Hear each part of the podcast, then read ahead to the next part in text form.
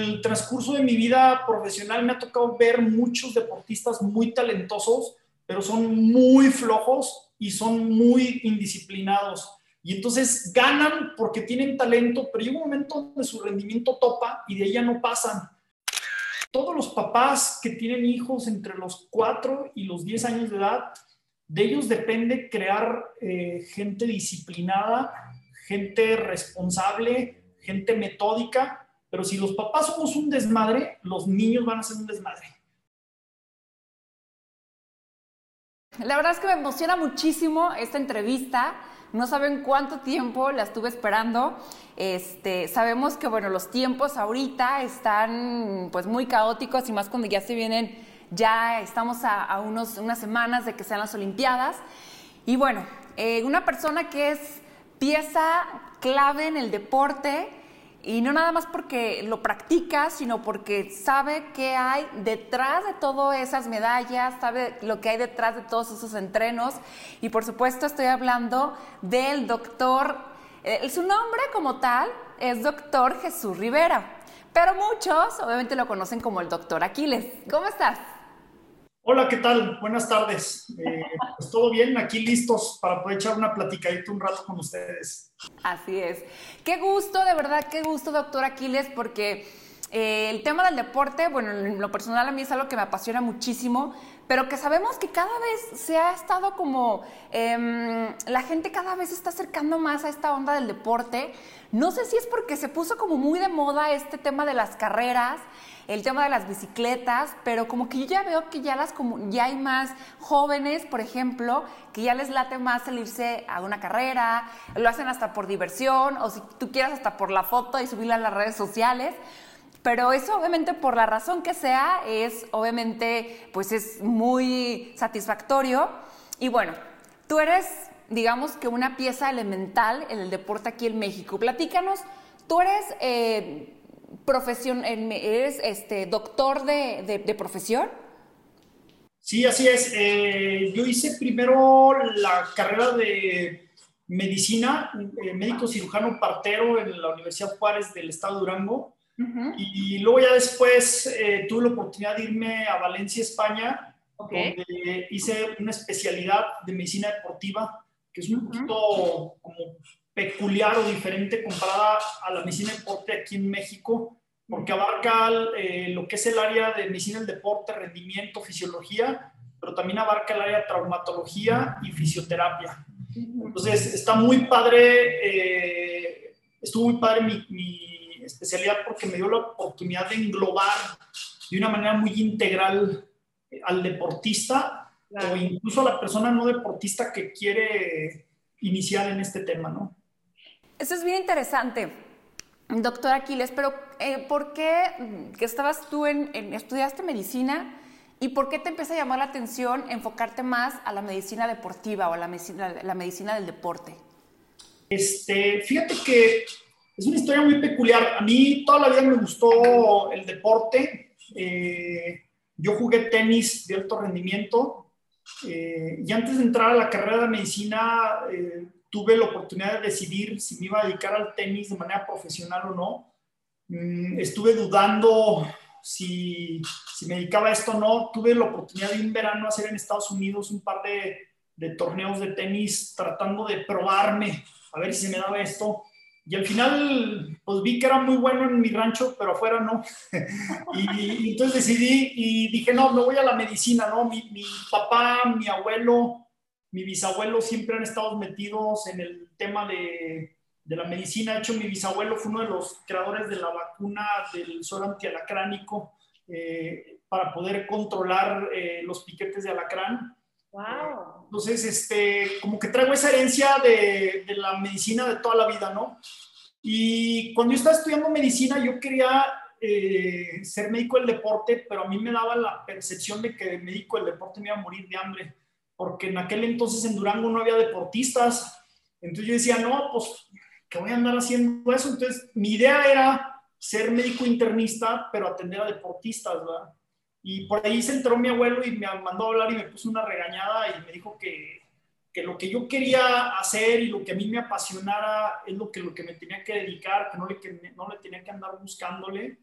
y, al final eh, él fue el que me dio como el último empujoncito para, para buscar. En aquel entonces había muy pocas eh, opciones de la carrera de medicina del deporte en México y, y, el, y, a mi parecer en aquel entonces también se hacía como un poquito limitada eh, la carrera. Hoy en día ya ha cambiado mucho aquí en México, pero en aquel entonces sí estaba un poquito más limitada y eso fue lo que me orilló a buscar en otro país el poder hacer la especialidad. Y luego te, eh, te vas a, me dijiste que en Barcelona. A Valencia, España. A Valencia. Haces tu, tu especialidad. ¿Te quedas en Valencia o te regresas a México? Estuve un tiempo trabajando por allá. Eh, tuve la oportunidad de trabajar con, aquí, con algunos equipos profesionales de ciclismo de ruta, principalmente. Me tocó la oportunidad de vivir eh, grandes eh, carreras importantes a nivel internacional de ciclismo de ruta. Y estuve metido también eh, en el básquetbol profesional femenino. Y luego con la selección española de hockey patines, donde tuve ahí la oportunidad de, ser campeón panamericano, eh, perdón, campeón europeo de, hockey patines este, con la selección española de hockey. Y estuve un tiempo trabajando allá. por azares del destino, en el equipo profesional de ciclismo de ruta en el que estaba, fue invitado eh, a participar en la Vuelta a Chihuahua en el mes de noviembre. Era la primera vez en México, después de mucho tiempo atrás, que no hacían una carrera donde invitaban eh, a los ciclistas profesionales que estaban compitiendo en las grandes vueltas, como el Tour de Francia, y de Italia. Y entonces hacen una carrera muy interesante y al equipo donde trabajaba yo le hacen la invitación y entonces venimos a participar a México a la Vuelta a Chihuahua. En aquel entonces este, tuvimos la oportunidad de que un ciclista que está en nuestro equipo, que se llama eh, Francisco Mancebo, Paco Mancebo, ganó la, la vuelta. Y terminando la vuelta, aprovecho a quedarme unos días aquí en México y después me entero que el patrocinador principal del equipo ya no puede continuar con, con el proyecto. Y ahí fue donde según yo me iba a dar un par de meses aquí en México antes de regresar a Europa, pero me acordé que me encanta vivir en México y ya no me quise regresar. Qué bueno, qué bueno, qué bueno que te regresaste. Justo estoy viendo en tus redes sociales, doctor Pichu, así es como estás en tus redes sociales, y hablas justamente de la medalla que, que bueno, este, más bien que logras que la gente gane sus medallas. Pero en base, porque tú dices, medicina, me especialicé en la medicina del deporte y demás, pero en sí, ¿qué es, qué es, o sea, cuál es, qué es lo que hace un médico del deporte, vamos a decirlo así? Mira, tenemos tres grandes ramas de trabajo. Eh, una de ellas es el diagnóstico y tratamiento de las lesiones del músculo esqueléticas, es decir, todo lo que tiene que ver músculos, tendones, ligamentos y huesos, ¿no? Eh, nos dedicamos a diagnosticar y tratar las lesiones. Por otro lado, nos dedicamos a ver la salud del deportista o de las personas que hacen actividad física. Y la tercera, después, este, por ahí en mis andares tuve la oportunidad de hacer un posgrado en fisiología del rendimiento deportivo. Y esto básicamente lo que implica es hacer un estudio donde te ponemos a correr o andar en bicicleta o a nadar y vamos midiendo diferentes marcadores bioquímicos eh, y respiratorios y cómo tu cuerpo responde al ejercicio. Y entonces esto nos permite conocer mucho porque identificamos cuando tú vas corriendo a qué intensidad tu cuerpo consume grasas como fuente de energía, cuándo carbohidratos, cuándo está aeróbico, cuándo desarrolla mucho ácido láctico, cuál es tu capacidad de entrenar. Y entonces, analizando este mapeo fisiológico, podemos determinar qué es lo que tiene tu cuerpo, qué hace bien, qué hace mal y qué deberías de hacer para que tu rendimiento deportivo se mejore mucho, ¿no? Entonces de ahí viene una de mis grandes pasiones, como comentaba eh, en estudios en redes sociales, que me apasionaba que la gente ganara medallas y no precisamente medallas de primer lugar, que sí me da mucho gusto, pero muchas veces me da mucho gusto más cuando eh, tengo una persona sedentaria que se acerca Aquiles MD le vamos orientando y logra su primer maratón, su primer medio maratón. La verdad es que eso es muy emblemático y muy padre. Y, y ese es parte del trabajo que hacemos, ¿no? Investigamos cómo responde el cuerpo y qué tienes que hacer para mejorar lo más que se pueda y rendir eh, lo más que se pueda, ¿no? Es todo un tema y se me hace muy interesante de verdad y aparte como tú lo explicas, viniendo de una persona como tú que estás muy familiarizado con todo eso, que yo creo que em, no he escuchado a alguien hasta el día de hoy que hable con tanta expertise sobre el tema como lo estás haciendo en este momento. Y bueno, para toda la gente que también está viendo esta entrevista, tú eres ahorita entrenador de dos personas que se van a Tokio a las Olimpiadas, que es Gerardo Ulloa, que se van de, bueno, el ciclismo de montaña, y también Daniela Campuzano. ¿Tú estás con ellos desde hace cuánto tiempo estás eh, entrenando, los estás entrenando? Bueno, con, Gerardo Ulloa ya tenemos alrededor de cuatro años que hemos dado el seguimiento. Eh, él pertenecía a otro equipo y ese equipo nos contrató para que nosotros le lleváramos todo el tema de entrenamiento, salud y prevención de lesiones. Eh, hasta noviembre del año pasado, cuando Gerardo se retira de ese equipo y ahora pasa a ser las de las filas, el jefe de filas del propio equipo de ciclismo montaña de Aquiles MD, que es en el que está participando actualmente y representando, ¿no? Pero ya teníamos, tenemos cuatro años de estarle llevando todo su entrenamiento y preparación. Eh, con Dani Campuzano es un poco más breve el tiempo. Eh, ahí ya le habíamos dado cierto seguimiento nada más como médico deportivo. Tuvo un accidente muy fuerte eh, hace un año y medio, dos años, si mal no recuerdo, que se fracturó, se fracturó la pierna, tuvo una fractura expuesta y nos vino a visitar aquí, le estuvimos ayudando con el tema de la lesión y después conoció cómo trabajábamos y hasta noviembre del, del año pasado fue cuando empezamos a, llevar ya toda su programación de entrenamiento y nutrición. Le damos el entrenamiento de fuerza, el entrenamiento, pues obviamente propiamente el ciclismo, y nuestra nutrióloga de aquí, de aquí de SMD, le lleva todo el tema nutricional. Y entonces em, tenemos toda la gran fortuna de poder estar llevando toda la preparación específica de ellos dos que van a competir el 27 y 26 de julio en Tokio representando a México. ¿Tú también te vas con ellos? Desgraciadamente no.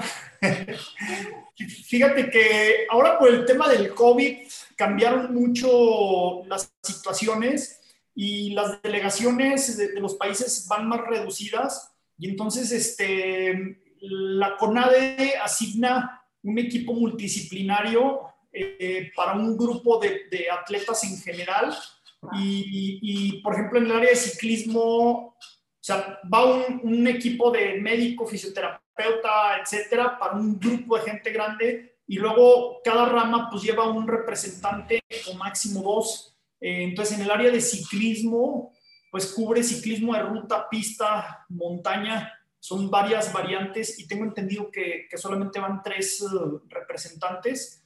Entonces, este, no, no pudimos ir ni un servidor ni nadie de mi equipo de trabajo. Eh, queríamos asistir de manera individual y sí nos ofrecieron las facilidades de poder eh, tener los accesos, pero el problema es que hoy en día para poder viajar allá tienes que tener una visa y para tramitar esa visa te piden pues una acreditación de que vas como parte del evento. Entonces, en resumidas cuentas, estaba complicado y no nos tocó no nos tocó estar presente, pero no pasa nada. Yo creo que el trabajo se está haciendo, los chamacos van muy bien preparados y desde aquí vamos a estar bien atentos de ellos, echándole todas las buenas vibras. Toda la porra. Doctor, doctor, este, doctor Aquiles, doctor Pichu, como la gente también te ubica, siempre, yo creo que algo que siempre, eh, eh, escuchas muchas cosas de que los entrenadores o los, o los deportistas elite ya llegan, están en un punto en donde su vida es el deporte. ¿Cómo, cómo se prepara un deportista para irse a una Olimpiada? Es decir, ¿cuántas horas al día, por ejemplo, hablando específicamente de, Daniela y de, Gerardo, cuántas horas al día entrenan, por ejemplo? Eh, es muy variable. Eh, tienen que saber que cada semana va teniendo un objetivo diferente. Esa es una parte muy importante. Eh, y luego, pues hay varios entrenamientos en, un mismo día, que van a depender de varios aspectos, ¿no? Pero, por ejemplo, estas semanas las han tenido bastantes complicadas. Eh, a lo mejor en la mañana temprano se levantan y hacen una sesión de rodillo muy corta de alrededor de 40 minutos con algún ejercicio muy específico. Después de eso, a lo mejor viene un desayuno y a lo mejor viene quizás este, una rodada más larga, quizás de dos, tres horas. Eh, luego por la tarde eh, tienen una sesión de entrenamiento de fuerza que ronda alrededor de una hora, hora y media, ¿no? Más o menos ese es un panorama, pero puede haber un día que les toque hacer una rodada de seis horas continuas y por la tarde-noche hacer un trabajo de fuerza o hacer un trabajo de rodilla, ¿no? Eh, sí puede variar desde las 15 hasta las 24 horas semanales de entrenamiento, dependiendo de, de la carga. Nosotros, una de las cuestiones que trabajamos es que tenemos muchos mm, marcadores de la fatiga y, y, biomarcadores de la fatiga. Entonces, periódicamente, primero vamos registrando toda esa información de los watts que mueven y su frecuencia cardíaca en un dispositivo y lo enviamos a un software donde analizamos la carga, la fatiga y el estrés que van teniendo. Y luego periódicamente vamos pidiendo laboratorios, vamos pidiendo análisis de cortisol, de algunas otras sustancias en el cuerpo, para ir midiendo esa fatiga que van teniendo y de ahí poder saber si podemos incrementar la intensidad, el volumen o si tenemos que meter un descanso. Claro. Y luego hablando, ya, ya sabemos que, bueno, obviamente ellos llevan un entrenamiento muy específico, llevan muchísimos años, digo, ya para tener una categoría de elite es porque ya llevas muchos años en esto. Pero, a ver, doctor, por ejemplo, las personas que, que ven al deporte como, pues me estoy metiendo a esto del deporte, pero hay quienes dicen, es que con eso se nace. Y hay personas que nacen con ciertas características para, no sé, para correr, para nadar, para esquiar, para lo que sea. Pero no sé si, si es realmente eso de que hay personas que ya nacen con ciertas características en su cuerpo que, que facilitan el que la forma en cómo lo, lo, cómo su cuerpo se va desenvolviendo en, en, alguna rutina, o eso se tiene, se, se gana con, o sea, con la, con la con la práctica, con la disciplina, o sea, ¿cómo es esa variante? No se pueden decir malas palabras ¿verdad? en el programa. Sí se puede, sí, sí se puede. Pero es que vengo del norte y soy muy mal hablado y me, de repente me, fluyen y me muerdo la lengua. No, hombre, ¿tú eh, cómo, lo dirías? El, el, ¿Cómo se llama? Yo diría que eh, el otro día justo eh, estaba aquí con el director técnico de Canels, del equipo de ciclismo de ruta de San Luis Potosí, porque estamos, este, nosotros les llevamos la preparación a los chavos y estamos desarrollando un proyecto para el próximo año con jóvenes y vamos a, vamos a lanzar unas eh, convocatorias para buscar jóvenes nuevos que se quieran incluir a las filas del equipo de ciclismo de ruta profesional de Canels. Y entonces me preguntaba el, director técnico que, qué características tenemos que buscar. Y entonces yo le decía, mira, al final, tener a una persona que es muy cabezona y muy disciplinada, eh, eso es la parte primordial para poder llegar al alto rendimiento. Definitivamente hay gente que tiene talento y en el transcurso de mi vida profesional me ha tocado ver muchos deportistas muy talentosos, pero son muy flojos y son muy indisciplinados.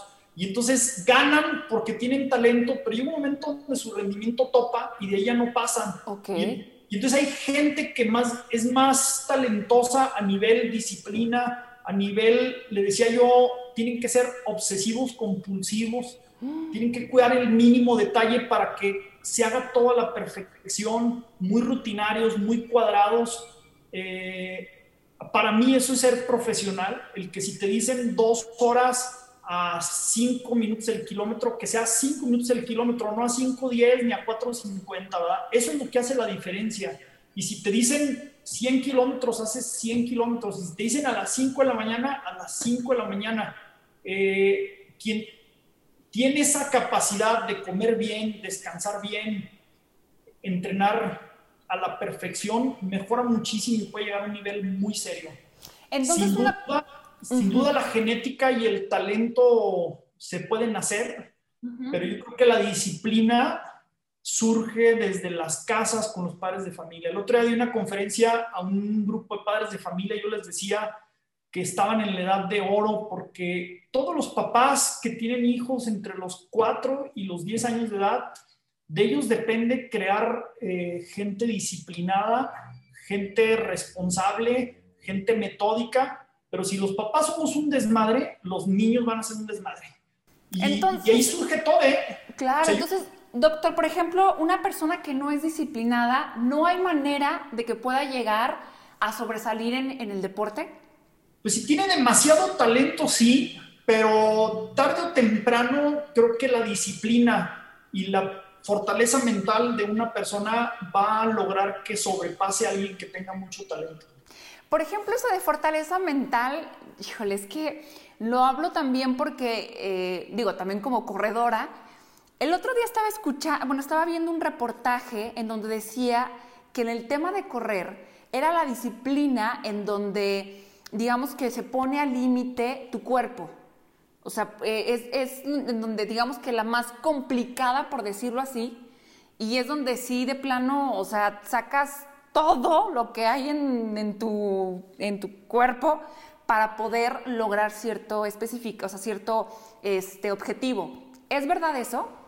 Sí, totalmente. O sea, yo creo que la persona que es disciplina, eh, por ejemplo, yo les digo que de todos los deportes, eh, la prueba de oro es el maratón para mi punto de vista, yo como deportista malito y aficionado, he hecho muchos deportes de muchas cosas y he hecho un montón de loqueras, pero créeme que en donde más he sufrido, donde más me ha costado, donde más me ha dolido, ha sido hacer un maratón a mi máximo límite. He, he llegado a competir en carreras de aventura de tres días consecutivos, he hecho rodadas en bicicleta de 350 kilómetros de un jalón y nunca he sufrido tanto como correr un maratón eh, a tope eh, dentro de las capacidades. Creo que ese es el, el, evento maestro que te pone al límite en el dolor, en la mente, en la disciplina. Y cuando estás entrenando para un evento de este estilo, eh, cuando estás a cinco semanas antes del evento, ahí el gusto por correr se acaba. O sea, en realidad eh, ahí el que realmente tiene disciplina y tiene pasión es el que logra levantarse, entrenar, estirar, comer, acudir a masaje y ahí se nota. Todo el mundo puede empezar el programa de entrenamiento muy disciplinado, pero cuando estás a cinco semanas del evento, tu cuerpo se pone al límite y hay 20 mil pretextos para no entrenar. Entonces, este, yo creo que ahí es donde sale el talento de la disciplina. Y esa fortaleza mental, doctor, ¿se puede ir también, este, digamos que, disciplinando? ¿O cómo empiezas a adquirir esa fortaleza en la mente? O sea, de la mente. De hecho, hace poco, en una de, mis publicaciones de las redes sociales, platicaba de esta parte, que hay dos días para entrenar la mente. Eh, y una de ellas es tratar de ir eh, generando una percepción del dolor en tanto el tiempo o intensidad o duración y que tu cuerpo se va adaptando. Eh, hay dos mecanismos por los cuales, es, muy complicado, pero hay dos mecanismos por los cuales el cuerpo se puede acostumbrar a ser más fuerte mentalmente en el deporte, ¿no?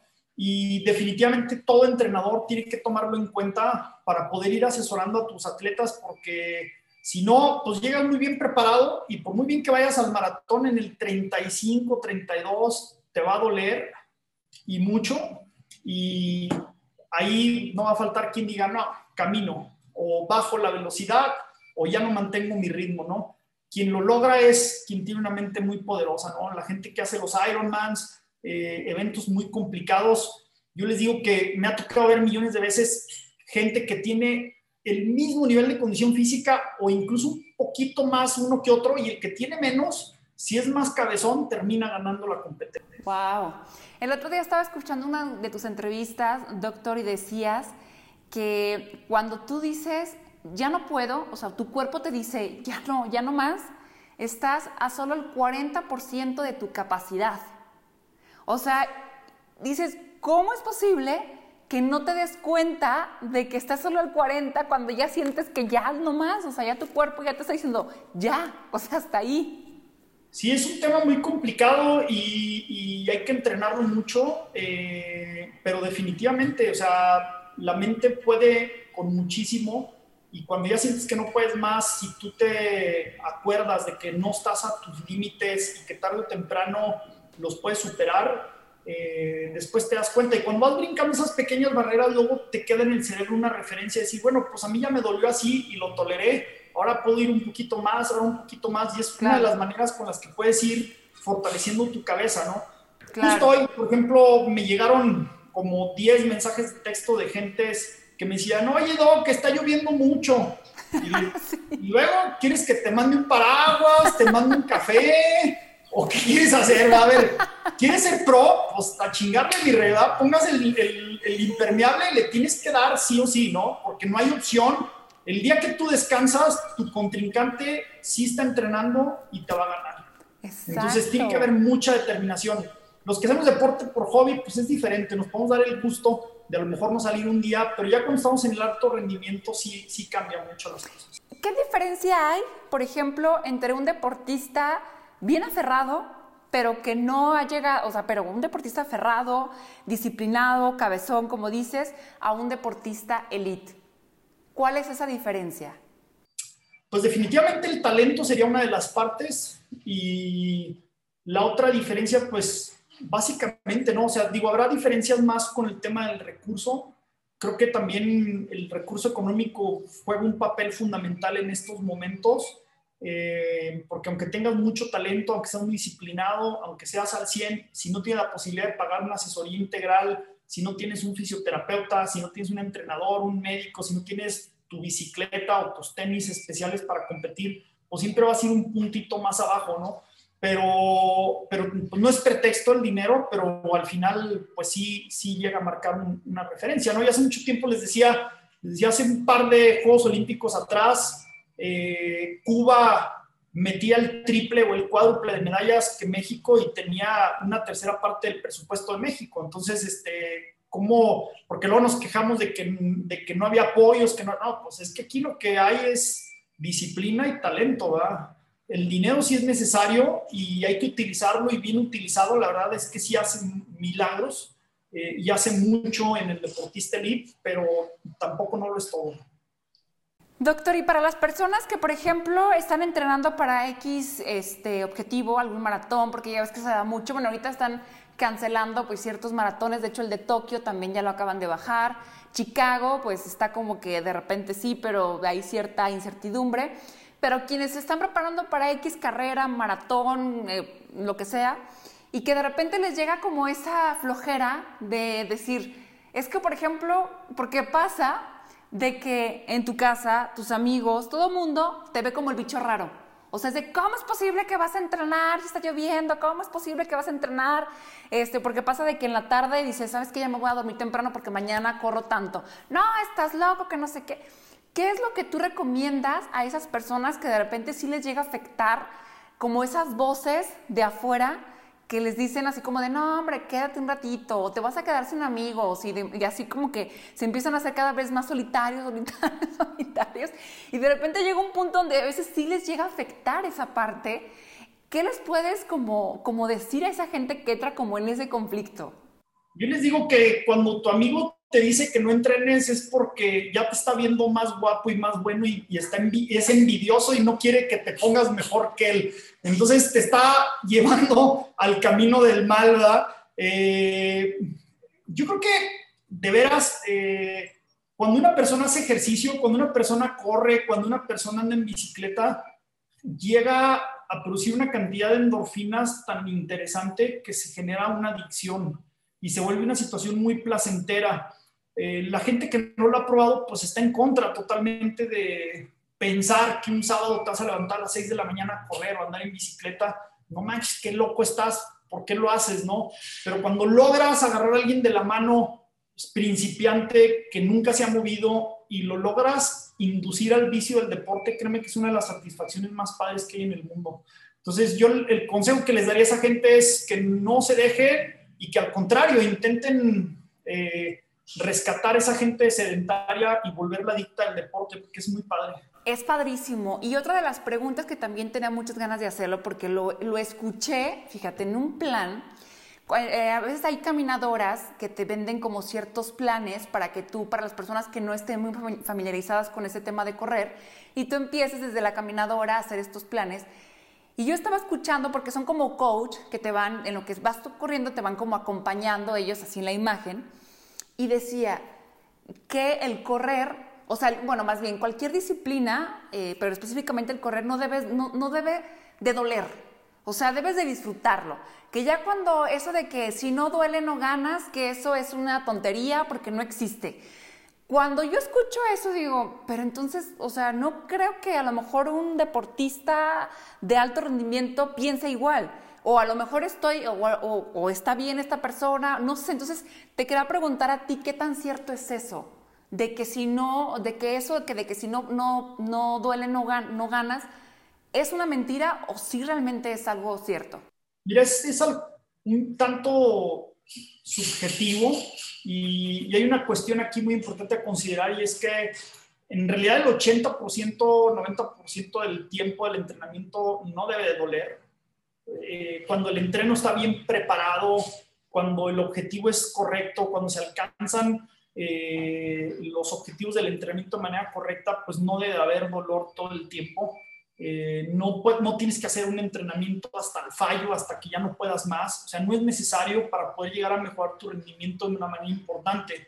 Lo que sí es una realidad es que todas las competencias, la que sea, si tú vas a tope y vas a tratar de ganarla, siempre va a doler.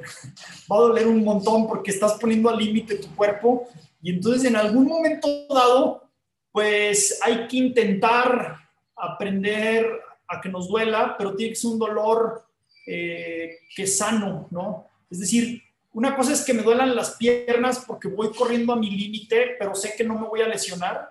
Y otra cosa es que me duela la rodilla porque tengo una pisada no correcta, porque no traigo los tenis adecuados, porque traigo una lesión. Y entonces digo, no, es que si no me duele no sirve y sigo corriendo y me estoy lesionando la rodilla y termino después en una cirugía, ¿no? Es como que hay que comprender el término de dolor, dónde sí debe doler y donde no da, y definitivamente el, dolor es bien rico. O sea, duele un montón, pero cuando pasas esa fase de dolor es una de las sensaciones más placenteras que hay en el mundo. Entonces, eh, pero hay que saber qué es, qué es el dolor bueno y qué es el dolor malo en el deporte. Correr de entrada duele y siempre que uno corre te duele una rodilla, luego otra, y luego el talón, y luego el rodilla, y luego el cuello. Y yo les digo, siempre va a doler algo cuando corras, pero lo importante es que no duela tres veces el mismo en el mismo sitio. Si tres días consecutivos te duele exactamente en el mismo lugar, no se quite ese dolor y ese dolor va incrementando gradualmente, entonces es un dolor de lesión y tienes que parar y lo tienes que atender. Pero si un día te duele aquí, un día allá, un día allá, entra, se va, es muy común porque son adaptaciones que va teniendo el cuerpo. Así es. Doctor, pues bueno, la verdad es que son muchísimas preguntas las que, las que quisiéramos hacerte. Sabemos que tienes una agenda pues muy apretada y sobre todo ahorita que ya estás a, nada de que, bueno, tus dos competidores estrellas que seguramente ya queremos ver los resultados, queremos ver esas medallas.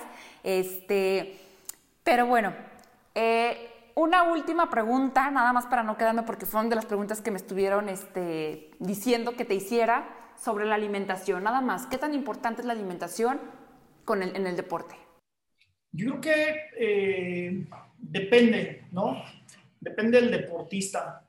Definitivamente, la alimentación juega dos papeles fundamentales, la composición corporal y el peso tienen una relación muy estrecha con el rendimiento deportivo. Y entonces, si tú quieres ser un deportista de alto rendimiento o quieres ser competitivo, pues sí te tienes que preocupar y tienes que buscar cuál es el peso ideal en tu deporte y en tu disciplina, porque eso también cambia. No es lo mismo el peso de un corredor de 100 metros planos a un maratonista. Entonces, te, te tienes que asesorar con un experto en esta área para saber cuál es tu composición corporal ideal.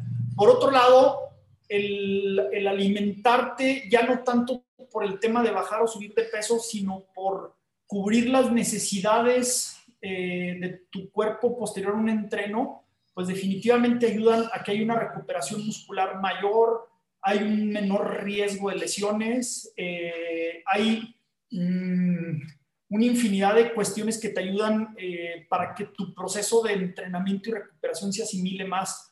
Entonces, la verdad es que cualquier persona que hace un deporte de manera seria, sí tiene que tener una asesoría nutricional, se vuelve fundamental. habemos gente muy necia que nos gusta ir a andar en bici, terminar, echarse una cerveza y comernos una torta de carnitas, pero porque no vamos a ganar, lo hacemos por gusto, ¿va? Pero me queda claro que no es lo correcto, ¿no? O sea, lo correcto es que cuando tú comes los nutrientes correctos, los suplementos correctos, eh, pues potencializas mucho tu rendimiento y tu recuperación y eso tiene un impacto directo. Así es. Pues bueno, te agradecemos muchísimo, doctor, por, por esta, eh, esta entrevista que sabemos que, bueno, pues muchísima gente le, va a gustar, se va a interesar. Rápidamente, tus redes sociales, la gente cómo te puede encontrar. Sí, por Instagram eh, estoy como arroba drpichu, doctor Pichu. Eh, también nos pueden ver por medio de las de arroba tanto en Instagram como en Facebook. Así es. Y bueno, ya por último, porque sabemos que aquí en Aguascalientes también tenemos Aquiles y, bueno, también soy una este, pues, corredora que también se está preparando para, su para el primer maratón, así que este, pues también queremos que nos mandes un saludo porque si no, no me la van a perdonar. Es para Lucy, Lucy González, que sí me advirtió, por favor, dile que me mande un saludo. Entonces, si no, no me la va a perdonar. dando guerra. No, no es cierto. Eh, muy recomendable. Tenemos ahí en Aquiles una comunidad en, en, Aguascalientes muy padre que la dirige nuestra coach Lucy González. Eh, muy buena coach y además entrañable amiga ya de, mucho tiempo atrás. Ya está viejita, pero es dura de roer. Es buenísima. Se la recomiendo mucho. No, no es cierto. Es una tipaza y una gran amiga y compañera de trabajo. Así es. Muchísimas gracias.